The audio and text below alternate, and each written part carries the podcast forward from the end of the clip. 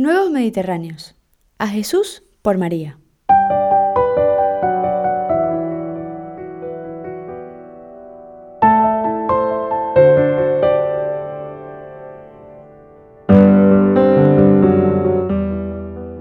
Al pie de la cruz acompañaron al Señor su madre, Santa María, algunas otras mujeres y Juan, el discípulo más joven. Solo esas pocas personas estaban a su lado en aquellas horas dramáticas. Esas y una multitud de curiosos y oportunistas, el puñado de soldados que le había llevado al Calvario, y los acusadores que seguían burlándose de él, quizá saboreando su victoria. ¿Y los demás discípulos? Habían huido. El mismo Juan nos cuenta que Jesús, viendo a su madre y al discípulo a quien amaba, que estaba allí, le dijo a su madre, Mujer, aquí tienes a tu hijo. Después le dice al discípulo, aquí tienes a tu madre. Y concluye el evangelista, desde aquel momento el discípulo la recibió en su casa. En el joven apóstol, la madre de Cristo es entregada al hombre, a cada uno y a todos como madre, explicaba San Juan Pablo II en una carta encíclica dedicada a la Madre del Redentor. Desde ese momento, María es madre de los cristianos. Los primeros discípulos lo comprendieron enseguida. En torno a ella se reunieron al sentir la ausencia del Señor después de su ascensión al cielo. Todos ellos perseveraban unánimes en la oración, junto con algunas mujeres y María, la Madre de Jesús, y con sus hermanos.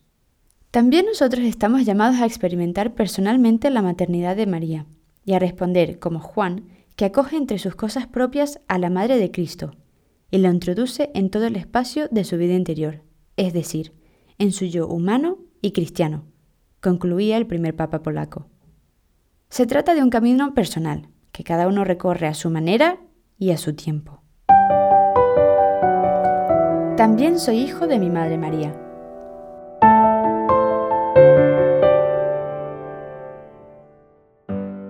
San José María había tenido devoción a la Virgen desde niño.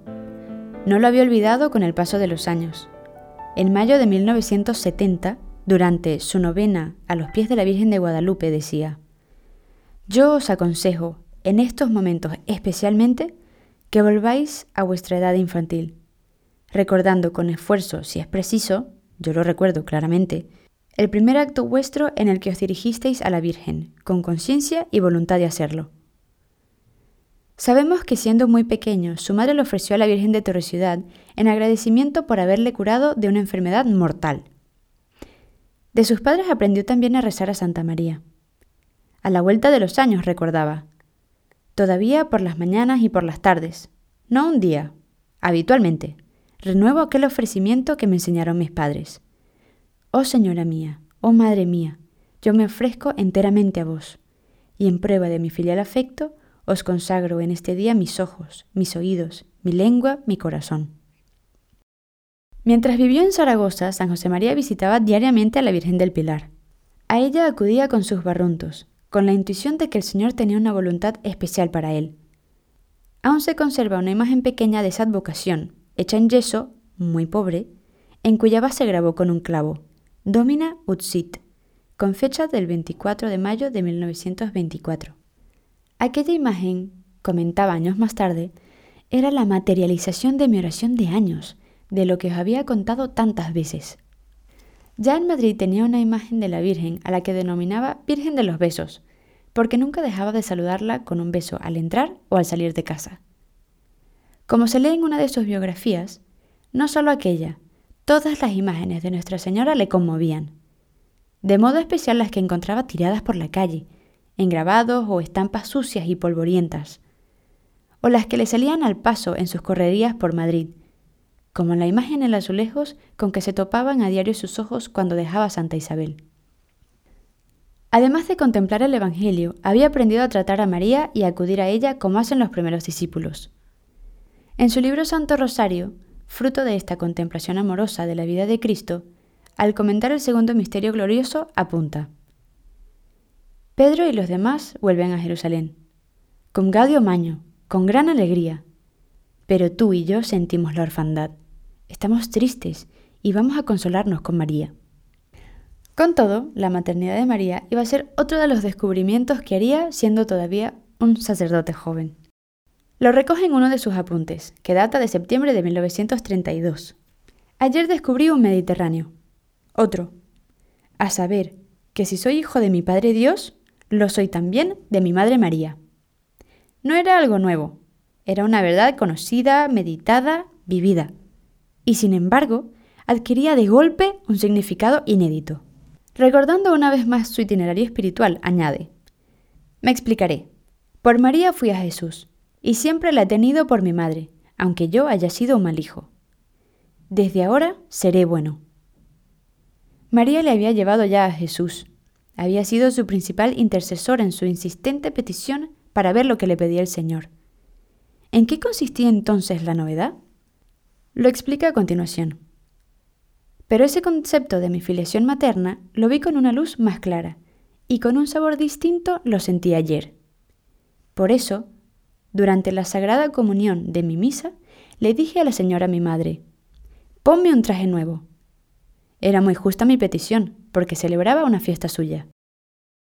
La idea del traje nuevo tiene claras resonancias paulinas, como se ve en su carta a los Efesios.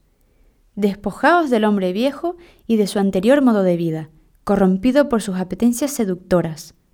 Renovaos en la mente y en el espíritu y revestíos de la nueva condición humana, creada a imagen de Dios. Justicia y santidad verdaderas.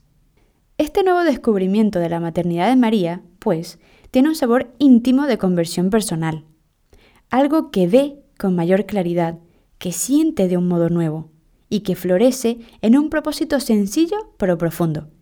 Desde ahora seré bueno.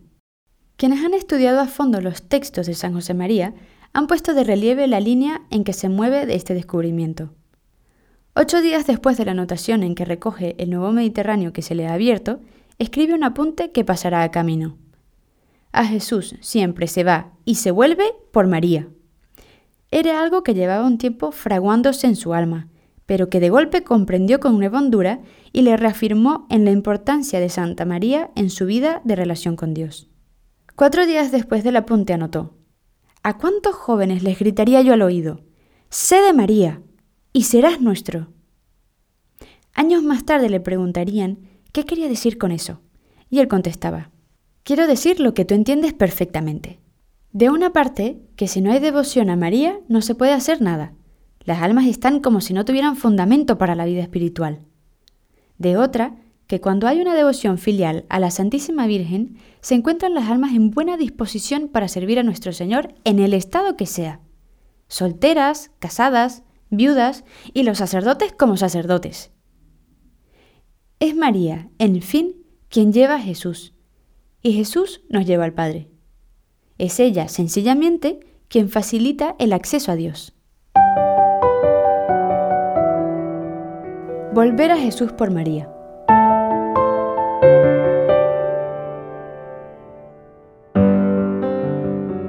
aquel septiembre de 1932, San José María meditó repetidas veces sobre el papel que la Virgen juega en nuestro camino a Jesús. En este caso, no se trata ya de encontrar a Cristo, de descubrir cuál es su voluntad para nosotros, sino, como hemos visto, de volver a Él. Su lenguaje resultaba novedoso para quienes se le acercaban. El beato Álvaro del Portillo, por ejemplo, recuerda que él mismo se sorprendió. Entonces pregunté yo al padre, Padre, ¿Por qué ha puesto esto? Que se va por María ya lo entiendo, pero ¿que se vuelve?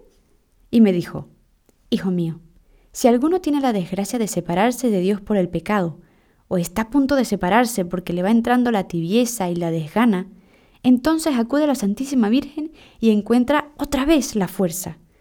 La fuerza para ir al confesionario, si hace falta, para ir a la confidencia y abrir bien la conciencia con gran sinceridad sin que haya recovecos en el alma, sin que haya secretos a medias con el diablo. Y por María se va Jesús. Levantarse después de una caída cuesta, y cuesta más a medida que pasan los años. En lo físico resulta evidente. Basta ver el revuelo que se forma cuando una persona mayor se cae por la calle. Pero esa afirmación es igualmente cierta en lo espiritual. A medida que crecemos en edad, se nos puede hacer más y más costoso pedir perdón. Nos humilla seguir cayendo en los mismos pecados, nos avergüenza cometerlos, a estas alturas. Se nos hace insoportable seguir constatando nuestra propia debilidad, y a veces cedemos a una desesperanza y nos roba la alegría. La desesperanza es un enemigo sutil que nos lleva a encerrarnos en nosotros mismos. Pensamos que hemos defraudado a Dios, como quien se compra un aparato electrónico y de golpe descubre que no era tan bueno como lo pintaban. Sin embargo, al vernos en ese estado, Él quiere recordarnos que nos conoce perfectamente. A cada uno de nosotros podría decirnos, como a Jeremías, antes de plasmarte en el seno materno, te conocí. Por eso, su amor por nosotros constituye una seguridad firme. Sabiendo cómo somos, Dios nos ha amado hasta dar la vida por nosotros. Y no se ha equivocado. Cuando incluso esta verdad, tan consoladora, nos resulte lejana, acordarnos de nuestra madre puede ser como el atajo que nos facilita el camino de vuelta. Ella nos acerca de modo particular a la misericordia de ese Dios que está esperándonos con los brazos abiertos. En su última audiencia general, Benedicto XVI nos confiaba, Desearía invitaros a todos a renovar la firme confianza en el Señor, a confiarnos como niños en los brazos de Dios, seguros de que esos brazos nos sostienen siempre y son los que nos permiten caminar cada día también en la dificultad. Me gustaría que cada uno se sintiera amado por ese Dios que ha dado su Hijo por nosotros y que nos ha mostrado su amor sin límites. Quisiera que cada uno de vosotros sintiera la alegría de ser cristiano. Y precisamente para que lo sintamos, Dios ha querido manifestarnos su amor paterno y materno. El amor materno de Dios aparece expresado en diversos momentos a lo largo de la Escritura. Quizá el pasaje más conocido sea el de Isaías. ¿Es que puede una mujer olvidarse de su niño de pecho, no compadecerse del hijo de sus entrañas? Pues aunque ellas se olvidaran, yo no te olvidaré. O de un modo más explícito, como alguien a quien su madre consuela, así yo os consolaré. Sin embargo, Dios quiso ir más allá y darnos a su misma madre, aquella mujer de quien se encarnó su Hijo amado. Los cristianos de todos los tiempos han descubierto por eso en María una vía privilegiada y particularmente accesible hacia el amor infinito del Dios que perdona. A veces podemos encontrarnos con personas a quienes aún les resulta demasiado abstracto dirigirse a Dios, o que no se atreven a mirar a Cristo directamente. Un poco como aquellos niños que prefieren acudir a su madre antes que a su padre cuando han hecho algo mal, o han roto un objeto valioso. De modo parecido, como expresaba el teólogo francés Jean Danielou, muchos pecadores no pueden decir el Padre Nuestro, pero dicen, sin embargo, el Ave María. Y así, por María, vuelven a Jesús a María con la ternura de los niños.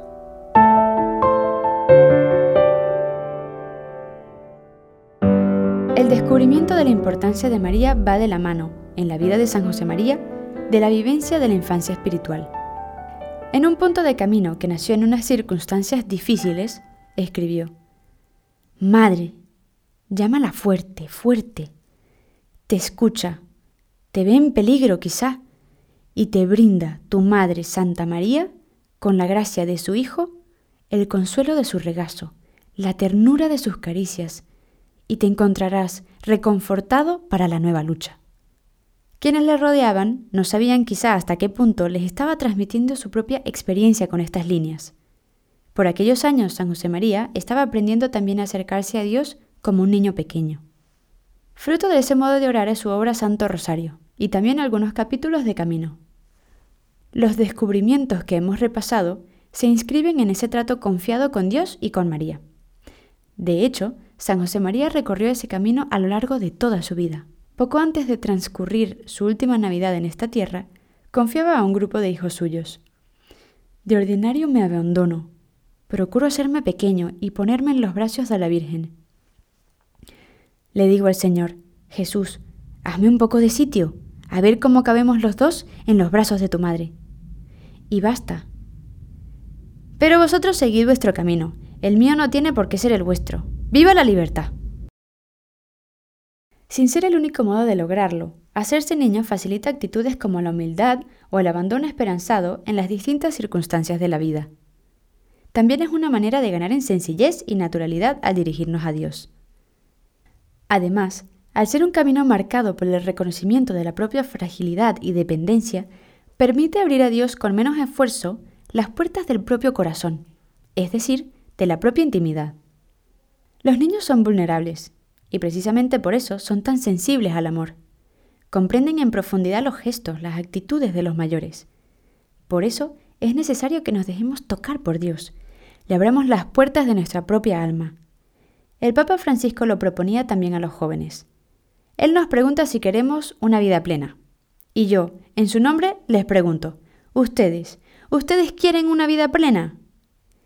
Empieza desde este momento por dejarte conmover. Tener corazón no significa prestarse a la afectación o la sensiblería, que son una simple caricatura de la auténtica ternura.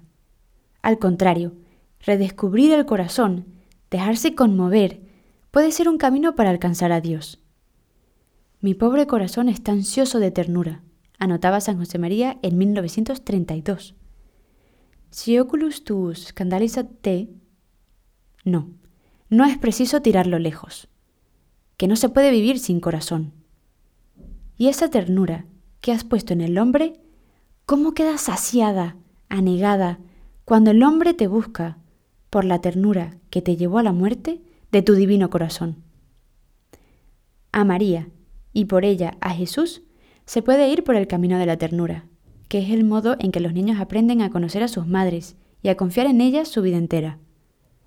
Por este y por otros caminos que Dios nos puede sugerir, nos adentramos en un inmenso Mediterráneo, el de tener en el cielo una Madre toda hermosa, Santa María. El descubrimiento de los distintos Mediterráneos que hemos ido repasando en estos artículos ensanchó el corazón de San José María de modo indecible. Como dando pequeños pasos de la mano del Señor, percibió el sentido de la cruz, que le hizo sentirse hijo de un Padre lleno de amor. Descubrió el amor entrañable y cercano de Jesús, Aprendió a dejarse querer por Dios, nuestro consolador, confiando en Él más que en las fuerzas propias. Y poco a poco supo dar protagonismo al Espíritu Santo en su vida espiritual y en su acción en la tierra. Comprendió, en definitiva, que la plenitud de la vida cristiana no consiste en cumplir una serie de tareas, llegar a un cierto estándar, o como recordaba una catequesis Benedicto XVI, realizar empresas extraordinarias, sino en unirse a Cristo, en vivir sus misterios, en hacer nuestras sus actitudes, sus pensamientos, sus comportamientos. La santidad se mide por la estatura que Cristo alcanza en nosotros, por el grado en que, con la fuerza del Espíritu Santo, modelamos toda nuestra vida según la suya. Siguiendo los pasos de San José María, también nosotros podemos pedir a Dios que nos adentre en esos mediterráneos de la vida interior, paisajes tan conocidos, pero a la vez inmensos, que nos permitirán ahondar en la hondura del amor de Dios, para poder así, con la palabra y con las obras, mostrarlo a los hombres. No hay camino más urgente ni más hermoso.